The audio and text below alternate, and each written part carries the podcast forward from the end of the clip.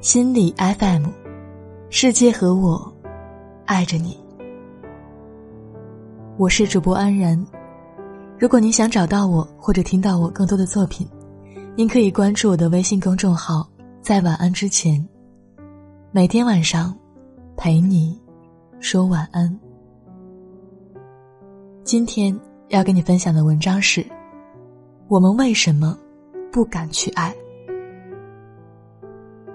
我相信你听过很多种把人病理化的解答，比如因为你是回避型依恋类型、焦虑型依恋类型、矛盾型依恋类型，因为你是爱无能，因为你是低自尊，因为你逃避对自己人生的责任，因为你害怕做出选择，因为你从小得到的爱太少，因为你在上一段感情中的创伤还没有恢复。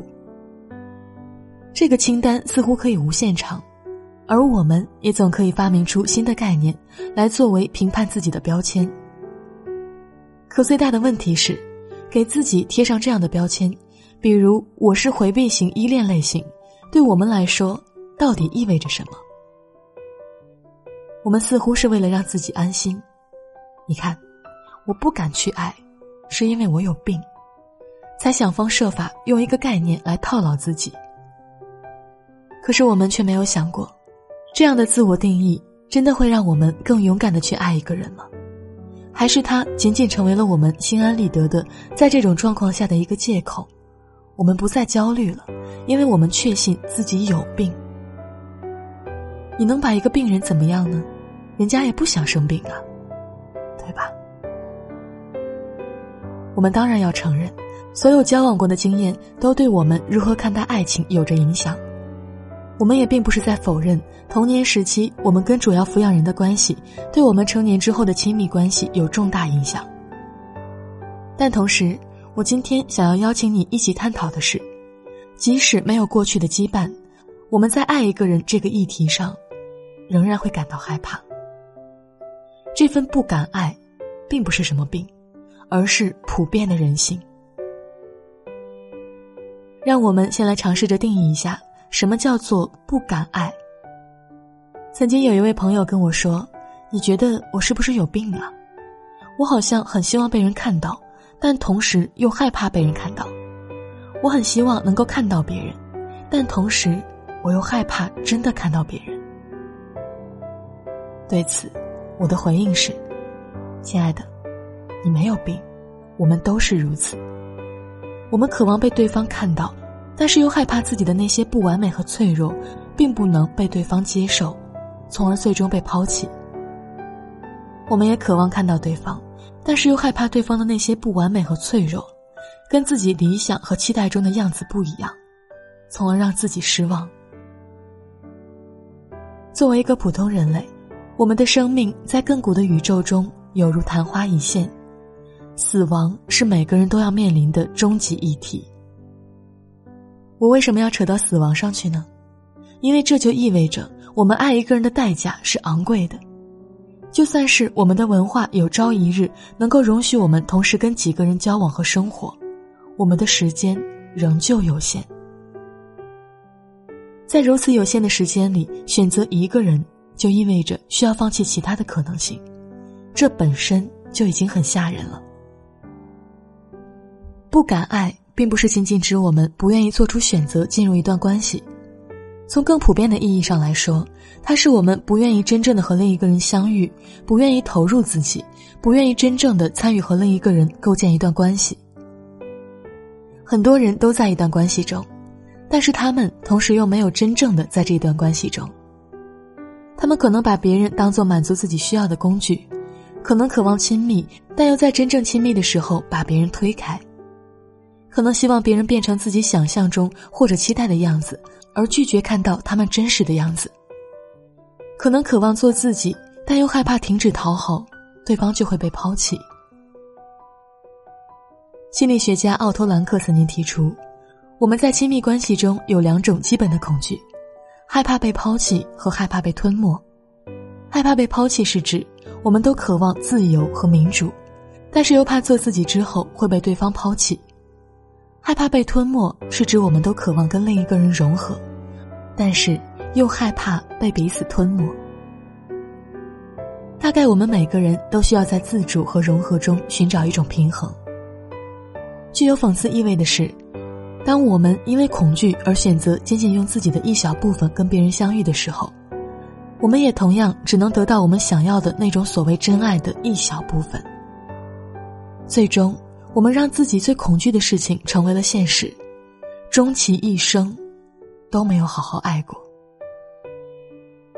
那么，除了死亡焦虑以外，到底是什么让我们在渴望爱的同时，又如此的焦虑和害怕呢？在讨论我们为什么会害怕爱之前，我可能还要在这里定义一下什么是爱。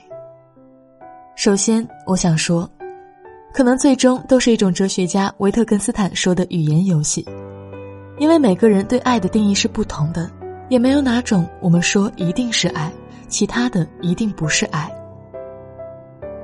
但是如果我尝试着从自己的角度去定义它的话，我更喜欢弗洛姆的说法。爱是真诚的为对方的幸福和福祉着想。雷蒙德·卡佛在小说《当我们在谈论爱情的时候，我们在谈论什么》里面讲了这样一个故事：一个女主的前夫说他太爱女主了，所以他想杀了女主。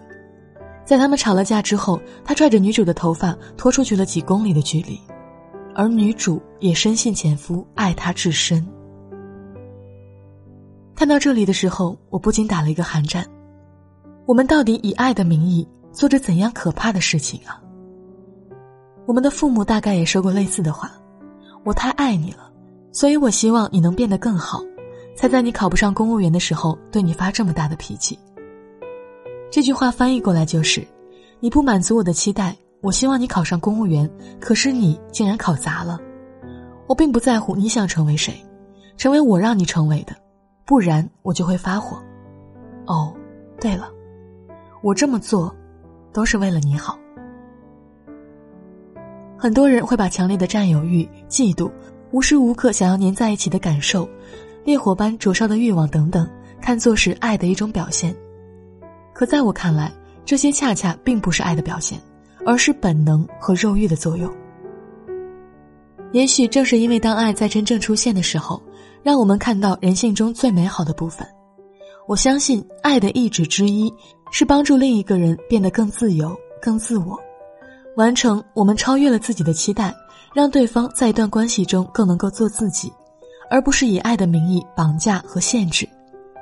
我们帮助对方去自我完成，在一段温暖、支持、理解和平等尊重的关系中，让对方可以安心的去探索和成长。当然了，被爱对我们来说也同样重要。如果在一段关系中，只有我们是爱的那一方，而对方是一味的索取，希望我们成为并不想成为的人，或者阻止我们去自我完成，恐怕这段关系不可能长久。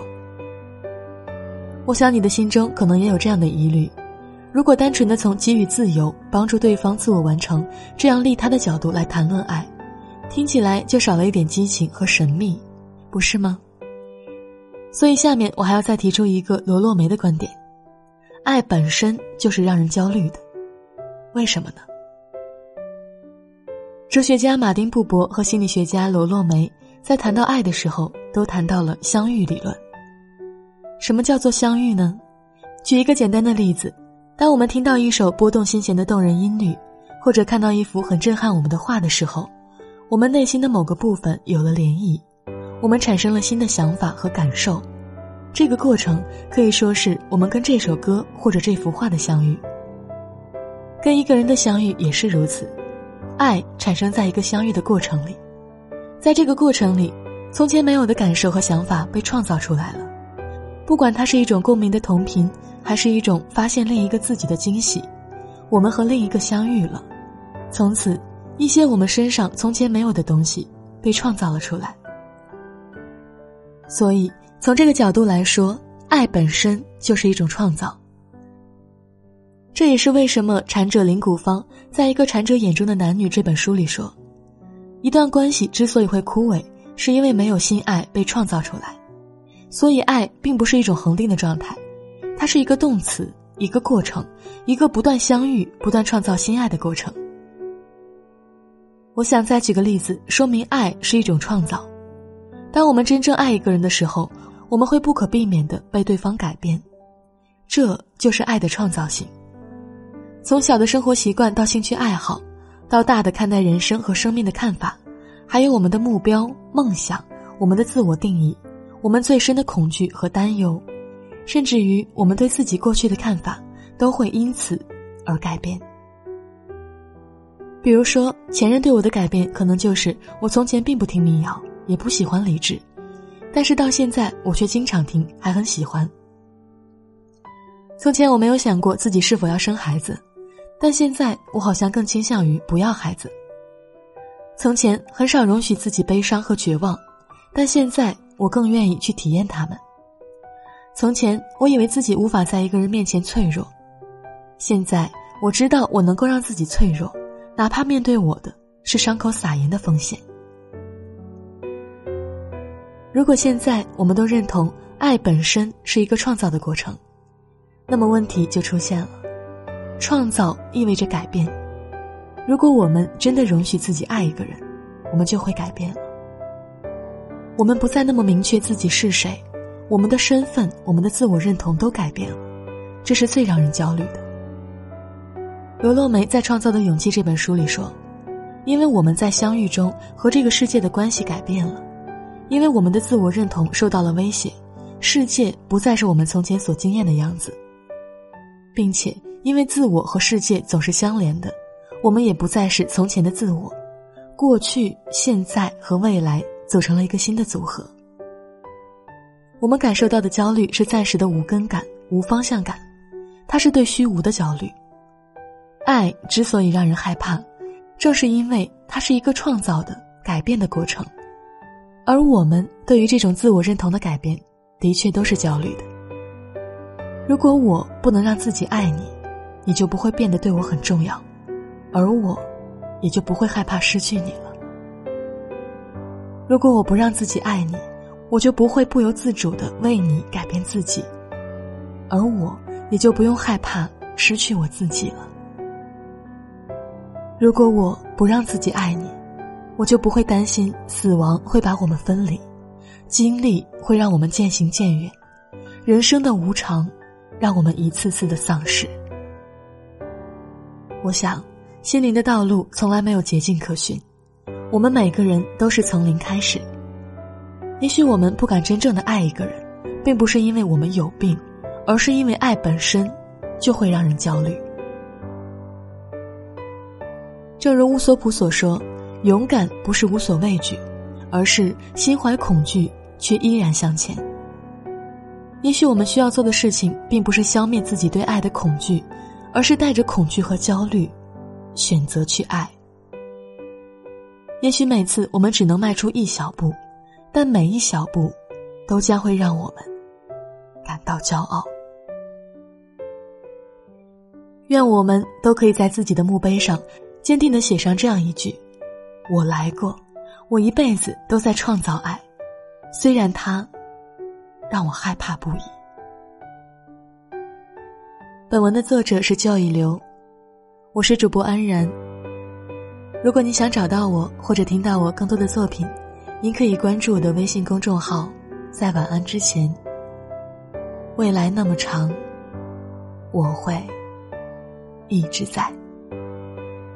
想要收听更多的节目，也可以下载心理 FM 的软件。